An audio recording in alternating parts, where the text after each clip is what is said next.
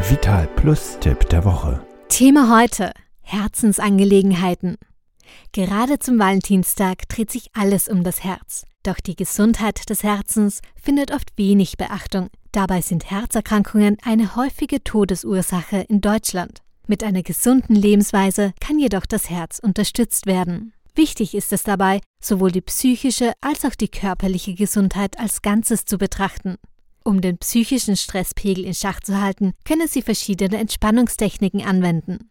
Außerdem können gesunde Snacks helfen, um mit psychologischen Herausforderungen fertig zu werden. So ergab eine kürzlich durchgeführte Studie, dass mit Hilfe von Mandeln als Snack die Herzfrequenzvariabilität verbessert wird.